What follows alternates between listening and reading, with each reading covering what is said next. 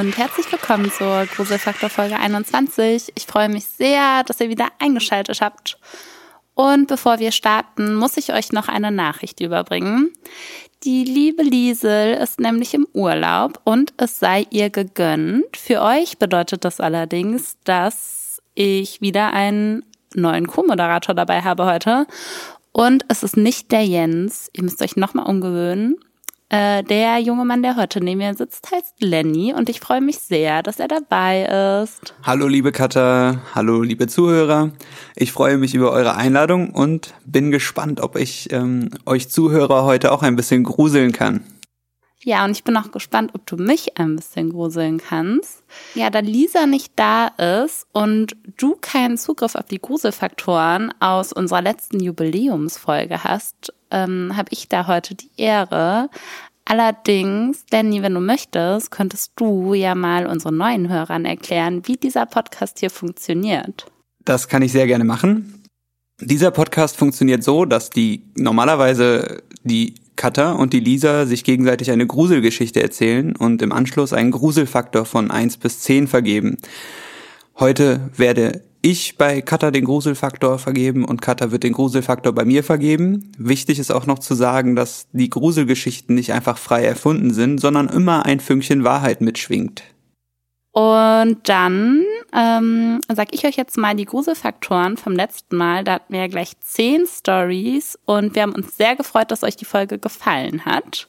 Mir hat sie übrigens auch sehr gut gefallen und es war wundervoll, bei der ähm, Live-Aufnahme dabei zu sein und abstimmen zu können. Sehr cool, das freut mich. Also, dann hatten wir als erste Story den unheimlichen Mann hinter den Mülltonnen nach Feierabend. Da habt ihr einen Gruselfaktor 6 gegeben. Sehr schön. Ähm, und wenn ich ehrlich bin, weiß ich gar nicht mehr, was Lisa und ich uns für Gruselfaktoren gegeben haben. Also seht es mir bitte nach. Aber ich hoffe, ähm, ja, so reicht das auch dieses Mal. Beim nächsten Mal gibt's wieder den Vergleich, versprochen. Dann hatten wir noch ähm, dieser unheimliche Besucher in der Nacht, der sich im Boilerschrank äh, versteckt hat und die Story, wo die Mutter quasi den Sohn aus dem Fenster geworfen hat. Das fand Lisa ziemlich witzig. Da gab's von euch auch einen Gruselfaktor 6. Ja, das war interessant formuliert, aber hat für ein Schmunzeln gesorgt. Dann gab es noch die schöne Unbekannte hinter dem Vorhang aus der Wohnung gegenüber. Da gab es auch einen Gruselfaktor 6 von euch. Dann gab es den unheimlichen Mushroom-Trip mit einem nicht so schönen Blick in die Zukunft. Da gab es einen Gruselfaktor 5 von euch. Dann gab es den Sohn, das Orakel, der Alligatoren und Klapperschlangen vorhersehen konnte. Da gab es eine gute 4 von euch auf der Gruselfaktor-Skala. Dann hatten wir das Gehirn auf Autopilot, wo ja ein Typ sein Auto verwechselt hat. Da gab es eine gute 5 von euch. Wir hatten die doppelte Familie auf der Babykamera. Und die Story, das weiß ich noch, da habe ich eine 10 gegeben und euch hat sie fast ganz genauso gegruselt, denn ihr habt eine 9 gegeben auf der Gruselfaktor-Skala. Ich hatte, glaube ich, auch eine 9 gegeben. Aha, dann bist du ja hier einer Meinung mit unseren Hörern auf jeden Fall. Dann hatten wir die Grimassen im Videocall hinter mir, äh, beziehungsweise hinter unserer Protagonistin. Und das gab eine knappe sieben von euch. Dann hatten wir noch den verstorbenen Vater, der im Traum seinen Sohn seinem Sohn einen ziemlich guten Rat gegeben hat, wie man mit gefundenen Kreditkarten umzugehen hat. Mhm. Äh, da gab es auch nur vier von euch. Und zu guter Letzt gab es die Story mit der Katzenkamera und dem, ja, ungebetenen Besucher unterm Bett und einer Zeitverzögerin von 15 Minuten ich reihe das jetzt alles mal so ein bisschen äh, ungeordnet aneinander. Falls ihr die Story gehört habt, wisst ihr hoffentlich, welche ich meine. Und da gab es auch eine gute acht von euch. Puh. Ja. Und das war jetzt ein richtiger Marathon an Gruselfaktoren. Äh, vielen Dank fürs fleißige Abstimmen und ihr könnt natürlich auch nach dieser Folge wieder mitmachen. Dafür müsst ihr uns einfach auf gruselfaktor.podcast auf Instagram folgen und könnt dann an der Abstimmung teilnehmen. Wir freuen uns sehr. Genau, und Lenny, du darfst anfangen heute. Ich darf anfangen, dann bin ich ja direkt noch aufgeregter. Aber ich hoffe, euch gefällt die Geschichte und ich würde sagen, dann lege ich einfach mal los. Es sind die späten 70er. Star Wars Episode 4 ist gerade in die Kinos gekommen und bricht alle Rekorde. Jimmy Carter ist vor kurzem zum 39. Präsidenten der USA gewählt worden. In New York eröffnet das legendäre Studio 54 und Elvis Presley stirbt mit gerade einmal 42 Jahren. Im amerikanischen Bundesstaat Utah, genauer gesagt in der Kleinstadt Orem, lernen sich Melissa und Jack auf einer Party von ihrer Freundin Christina kennen. Die beiden verstehen sich gut und unterhalten sich ausgiebig. Sie lachen viel und haben Spaß. Es folgen noch ein paar weitere Begegnungen, bis Jack all seinen Mut zusammennimmt und Melissa, oder Maddie, so wie sie von ihren Freundinnen genannt wird, zu einem Date einlädt. Melissa hat sich schon gefragt, ob er sich wohl niemals trauen würde und ist überglücklich. Sie wird ein bisschen rot, lächelt verlegen und sagt zu. Die beiden verbringen zunächst ein typisches erstes Date an einem typischen Freitagabend in Orem. Sie treffen sich auf dem Boulevard der kleinen Stadt und spazieren ein wenig. Es folgt ein Besuch der Rollschuhbahn, für die sie sich irgendwie doch schon zu alt fühlen. Und so ziehen sie weiter. Melly hat Lust auf einen Milkshake und Jack weiß, wo es den besten der Stadt gibt. Sie machen sich auf den Weg zu Jacks Lieblings-Ice Cream Parlor. Dort angekommen, nehmen die beiden Platz. Kurz darauf kommt auch schon die Bedienung an ihren Tisch und sie bestellen. Melly entscheidet sich für einen Strawberry Vanilla Shake. Jacks Wahl fällt auf Iced Chocolate. Sie unterhalten sich gut, also so richtig gut. Für ein erstes Date gibt es wenig peinliche Stille. Wenn diese doch mal kurz eintritt, dann weiß einer der beiden, sie mit einem kleinen Witz oder einer anregenden Frage zu brechen. In ihrem Gespräch stellen Melly und Jack fest, dass sie ein gemeinsames Hobby haben. Beide lieben das Wandern. Utah hat in dieser Hinsicht besonders viel zu bieten. Den Bryce Canyon, den Zion und den Arcus National Park, aber auch der Provo Canyon vor den Toren der Stadt hat viel zu bieten. Da hat Jack eine Idee. Wie wäre es mit einer spontanen Nachtwanderung im Provo Canyon? Jack kennt die Gegend gut. Seit seiner frühen Kindheit ist er hier häufig mit seinem Vater für Kletterausflüge gewesen. Und auch heute noch geht er diesem Hobby nach. Jack fährt mindestens einmal im Monat mit einem seiner Freunde zum Felsklettern in den Provo. Melly weiß erst nicht so recht, was sie von dieser Idee halten soll. Klar mag sie das Wandern. Aber jetzt? Um diese Uhrzeit? Und nur zu zweit? Auf der anderen Seite findet sie die Idee aufregend. Sie liebt spontane Aktionen. Also fasst sie sich ein Herz, springt über ihren Schatten und sagt zu. Super. Die beiden bezahlen und verlassen das Eiscafé. Dann machen sie sich auf den Weg zu Jacks Ford Pickup Truck. Diesen hat er sich für das Date von seinem Vater geliehen. Am Wagen angekommen, hält Jack Melly vorbildlich die Tür auf und hilft ihr beim Einsteigen. Dann steigt auch er ein.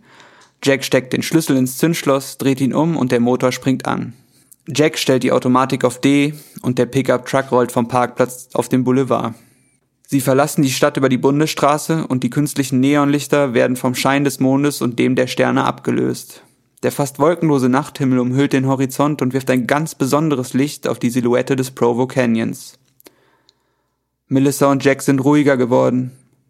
Jack steuert den Wagen mit der linken Hand und seine rechte wird von Melissas Händen umschlossen. Immer wieder lächeln sich die beiden verliebt und aufgeregt an. Sie genießen die Szenerie und das Beisammensein, im Radio läuft Don't Worry Baby von BJ Thomas. Nach ein paar Meilen verlassen sie die Bundesstraße und fahren durch ein kleines Waldstück. Als sich dieses wieder öffnet, fahren sie auf eine kleine Schotterpiste. Ein paar Minuten später kommen sie auf einem Wanderparkplatz an. Auf dem Parkplatz steht noch eine Reihe weiterer Autos. Das ist normal zu dieser Jahreszeit. Der Provo Canyon ist ein beliebtes Ausflugsziel von Wanderern, Familien und Jugendlichen, gerade an den Wochenenden. Jack parkt den Truck nahe am Eingang des Wanderweges, den er für ihre mitternächtliche Tour ausgewählt hat. Der Motor verstummt und sie steigen aus. Sie stellen fest, keiner von beiden hat eine Taschenlampe dabei. Aber das soll sie jetzt nicht aufhalten. Jack kennt die Route. Und wenn man sich erst an die Dunkelheit gewöhnt hat, sieht man auch ohne Lichtquelle noch genug. Die beiden machen sich also auf den Weg. Auch wenn der Nachthimmel wolkenlos ist, der Waldboden ist feucht und stellenweise sogar noch nass. Vor ein paar Tagen hatte es starke Regenfälle gegeben. Sie gehen für einige Minuten entlang dem Wanderweg, Jack voran. Durch die Regenfälle scheint der Weg jedoch ziemlich aufgewühlt worden zu sein.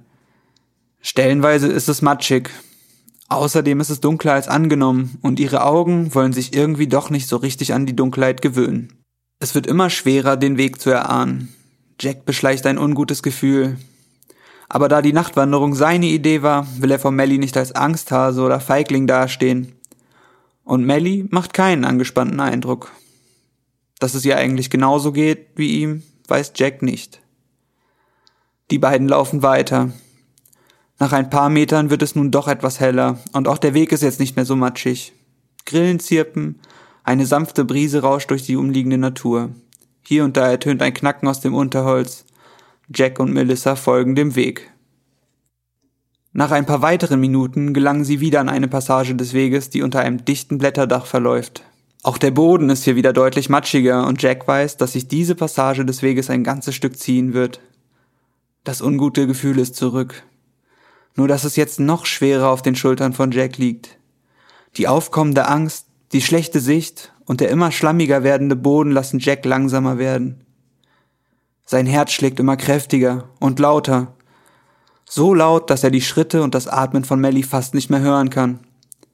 Angstschweiß tritt ihm auf die Stirn, als er unter den dicht bewachsenen Ästen ankommt.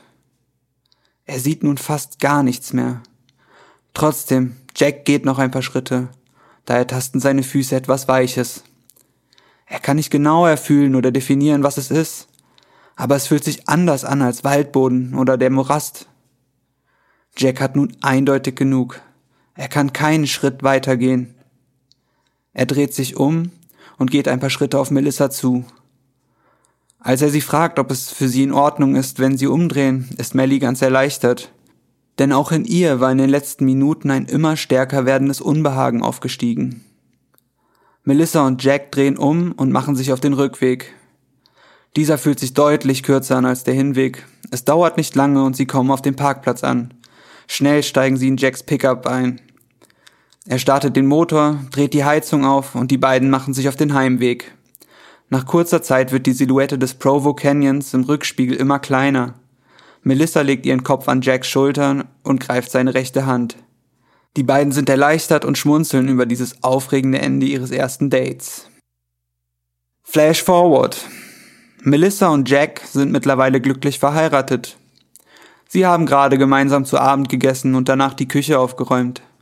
Jack lässt sich auf das Sofa fallen und zieht Melissa neben sich. Er gibt ihr einen Kuss auf die Wange und legt seine Hand auf ihren schwangeren Bauch.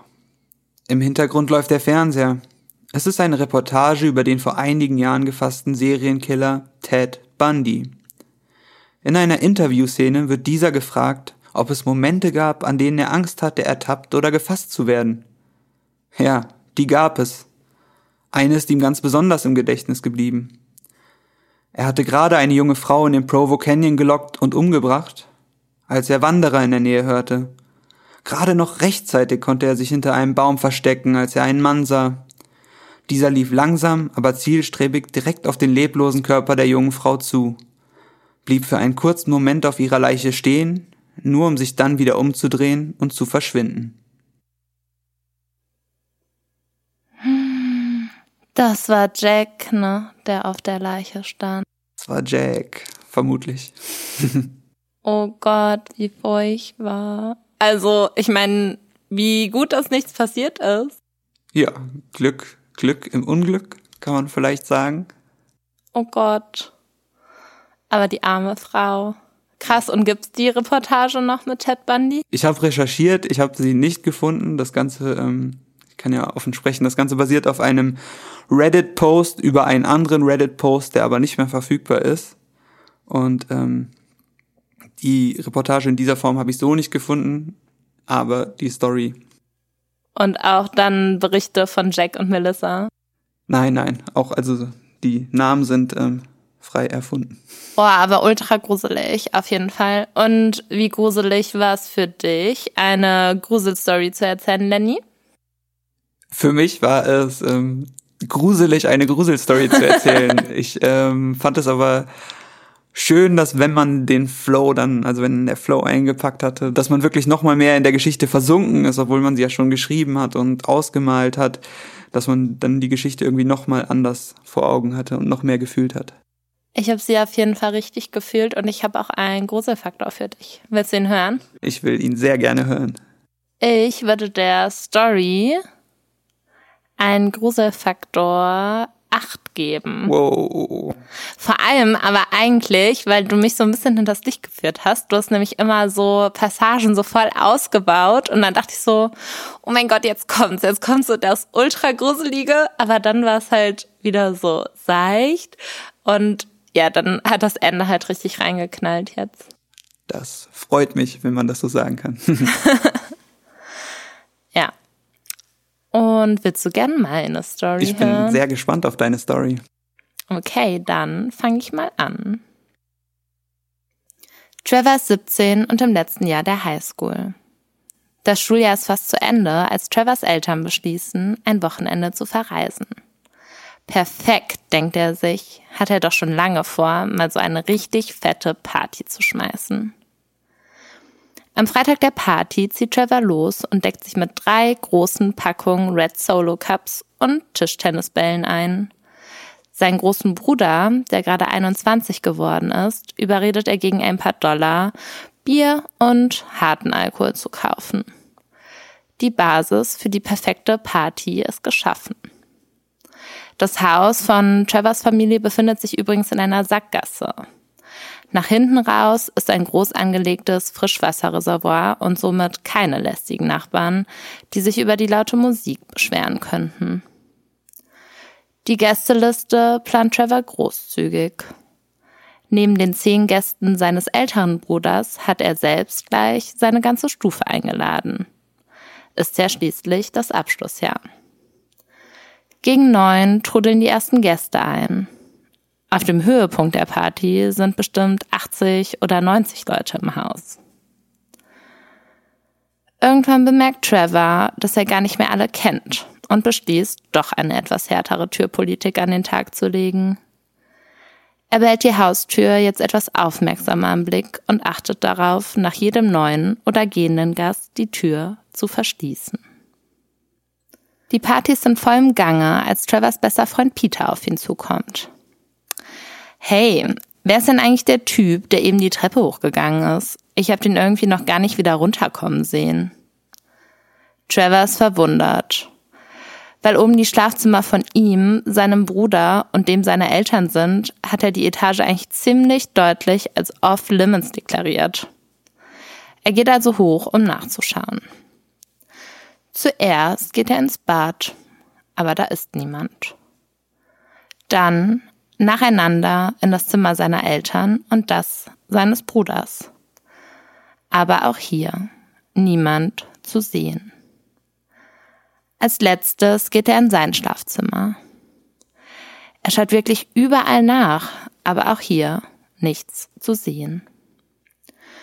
Schulterzucken geht er wieder nach unten. Ey, Peter, da war gar keiner, sagt er halb vorwurfsvoll zu seinem sichtlich angetrunkenen Freund. Doch, Mann, ich bin mir tausend Prozent sicher, echt. So dicht bin ich auch nicht, verspricht Peter mit einem nicht ganz so überzeugenden Blick. Er grinst. Komm, wir gehen noch mal zusammen nach oben. Die beiden Freunde steigen die Treppe hoch und arbeiten sich von Zimmer zu Zimmer. Dabei sind sie diesmal wirklich übergenau. Sie schauen in jeden Schrank, unter jedes Bett. Kein Versteck wird ausgelassen. Zumindest keins, das Trevor kennt. Wer auch immer hier hochgegangen ist, hier ist der Typ nicht. Puh, wahrscheinlich ist Peter echt einfach viel zu voll und hat sich das Ganze nur eingebildet. Die beiden gehen wieder runter und feiern, als ob nichts gewesen wäre. Peter und noch ein anderer Kumpel von Trevor, sein Name ist John, pennen schon unten auf der Couch im Wohnzimmer, als der letzte Gast gegen zwei Uhr das Haus verlässt. Auch Trevors Bruder liegt schon ziemlich besoffen in seinem Bett.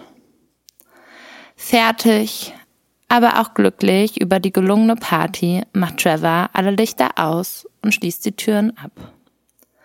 Er geht nach oben und putzt sich die Zähne. Außer dem Vibrieren seiner elektrischen Zahnbürste ist das Haus jetzt komplett still. Gedankenverloren schaut Trevor in den Spiegel, als er plötzlich ein dumpfes Geräusch über sich hört. Er schaltet die Zahnbürste aus und lauscht. Aber da ist kein Geräusch mehr. Nach einer gefühlt endlosen Zeit überzeugt sich Trevor erfolgreich selbst davon, dass er sich das Geräusch nur eingebildet hat. Erleichtert spürt er aus und geht in sein Schlafzimmer. Gerade will er zu Bett gehen, als er es plötzlich wieder hört. Dieses dumpfe Geräusch. Jetzt hat Trevor schon irgendwie Angst. Er geht zur Zimmertür seines Bruders und klopft ein paar Mal laut. Keine Antwort. Er versucht es noch einmal, aber diesmal energischer. Immer noch keine Reaktion. Trevor grübelt, was er jetzt tun soll, als ihm der Dachboden einfällt. Die späte Erkenntnis scheint vielleicht ungewöhnlich, aber in all den Jahren, in denen seine Familie dort wohnt, war er noch nie da oben. Es ist nur eine Luke, die man mit so einem langen Stab mit einem Haken hinten dran öffnen kann. Und da oben steht einfach nichts, außer eingemotteter Kleidung und ein paar nie ausgeräumter Umzugskisten. Wieder hört Trevor jetzt ein Geräusch von oben. Und nun nimmt er all seinen Mut zusammen. Er öffnet die Klappe zum Dachboden und steigt die Leiter hoch, hinein in die Dunkelheit. Oben ist es stockfinster, als Trevor blind nach dem Lichtschalter tastet.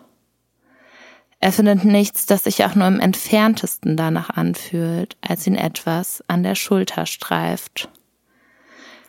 Peter zuckt zusammen und tastet vor sich ins Leere. Da spürt er eine Schnur. Die muss fürs Licht sein, denkt er sich und zieht daran. Und tatsächlich, ein einziges schwaches Licht geht an und erleuchtet das Zentrum des Dachbodens, in dem auch die Dachluke ist und Trevor noch immer auf der obersten Treppenstufe steht. Obwohl nun ein Teil des Dachbodens beleuchtet ist, sind die Ränder immer noch komplett in ein tiefes Schwarz getaucht. Aber das macht nichts. Denn auch ohne genau etwas erkennen zu können, spürt Trevor die Präsenz einer weiteren Person. Er ist nicht alleine auf dem Dachboden. Hallo? Ist da jemand? ruft er. Dann bewegt sich plötzlich etwas sehr, sehr schnell. Mit einem lauten Knall fällt ein Turm aus alten Umzugskartons um. Hinter dem umgekippten Haufen kauert jemand. Jemand, der ganz und gar nicht aussieht wie ein jugendlicher Partygast, sondern wie ein ausgewachsener, ziemlich furchterregender Mann. Das Schlimmste, gleichzeitig hört Trevor, wie in einer ganz anderen Ecke des Dachbodens eine Plastiktüte raschelt. Das reicht Trevor. Er hat genug. In Windeseile klettert er die Leiter hinunter und steckt die Luke zu. Völlig aufgebracht rennt er hinunter ins Wohnzimmer, wo seine Freunde Peter und John noch immer friedlich schlafen. Panisch weckt er sie und muss sich zurückhalten, das gerade Erlebte nicht einfach aus sich herauszubrüllen. Seine beiden Freunde sind noch total durcheinander und es dauert eine Weile, bis sie verstehen, warum Trevor so aufgebracht ist. Als Peter die Lage checkt, weist er Trevor direkt an, die Polizei zu rufen. Das ist der Schubser, den Trevor braucht. Nachdem sie angerufen haben, beschließen die drei Freunde nach oben zu gehen, um nochmal zu versuchen, Trevors älteren Bruder zu wecken. Doch noch immer kommt keine Antwort. Mittlerweile macht Trevor sich richtig große Sorgen. Was, wenn wer auch immer da oben ist, seinem Bruder etwas angetan hat? Dann sehen sie endlich die rettenden Polizeilichter durch die Fenster scheinen und gehen dem Polizisten entgegen. Trevor schildert die Lage und führt die Polizisten zum Dachboden. Als er diese öffnet, gehen die Polizisten mit gezogener Waffe und Taschenlampe nach oben. Die Jugendlichen warten derweil zitternd im Wohnzimmer. Nicht einmal zwei Minuten später kommen die Cops mit zwei wirklich furchterregenden Männern die Treppe hinunter. Beide sehen ungepflegt aus und irgendwie verrückt. Der eine der beiden wirft Trevor ein abartiges Grinsen zu. Die Polizisten schauen alarmiert zur Treppe, als eine weitere Person hinunterkommt. Trevors Bruder, der vor lauter Alkohol die ganze Aktion verschlafen hat. Glück im Unglück hat Trevor trotzdem. Da sein Bruder 21 ist, kann er alles mit dem Polizisten klären und Trevors Eltern müssen niemals etwas von dieser Party erfahren. Auch wenn Trevor eh nicht vorhat, das Ganze noch einmal zu wiederholen. Wow. Die fand ich gruselig. Ähm, sehr gruselig sogar stellenweise. Also gerade die Passage, wo er dann äh, auf der Treppe den Dachboden hoch steht, fand ich sehr gruselig. So ein ganz kurzer Moment, der sich so irgendwie so ganz lange gezogen hat und so für Anspannung in einem gesorgt hat. Hm, und was bedeutet das für unseren Gruselfaktor? Das bedeutet, dass ich dir jetzt so ganz spontan einen Gruselfaktor von 8 geben würde. Was? Das machst du nur, damit du nochmal mit uns, mit, mit mir Gruselfaktor aufnehmen kannst, bestimmt. Nee, ich fand's wirklich gruselig. Also gerade, weil ich mich, glaube ich, ähm, sehr gut in Trevor hineinversetzen konnte. Ich ähm, hatte auch das eine oder andere Mal sturmfrei in meiner Jugend und ähm, wir haben in einem Altbau gewohnt zu der Zeit und das hat äh, ständig alles hier und da geknackt und das hat mal was gepoltert und die Häuser leben ja so richtig. Und das war schon manchmal scary, auch wenn eigentlich nichts Schlimmes passiert ist. Mhm. Also bist du quasi Trevor und ich meine, wer weiß, wer da mit dir in dem Haus noch war. Wer da doch mal eine Weile rumgechillt hat. Das könnte ja schon sein, wenn ich an deine alte WG denke, zum Beispiel. Ja, ähm, ja cool. Cool. Dann haben wir zweimal eine Acht heute. Ich bin gespannt, was unsere Hörer sagen. Die sind halt meistens immer ein bisschen strenger, muss man wissen. Ne? Ja, ich hoffe, ähm, hab, hab Erbarmen mit mir und äh, auch mit der lieben Katha. Hm. Ihr gebt dem Nanny mal einen Newbie-Bonus. Ich freue mich auf jeden Fall sehr, dass du heute die Lisa so gut vertreten hast, Lenny.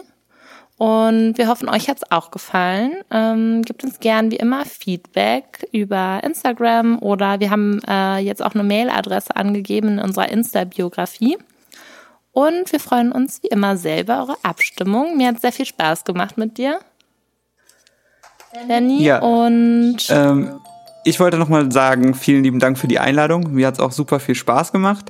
Und ich freue mich auch über das Feedback, was ähm, bei euch so bei Insta reinkommt und bin total gespannt. Cool, dann bis zum nächsten Mal. Macht's gut. Ciao. Tschüss.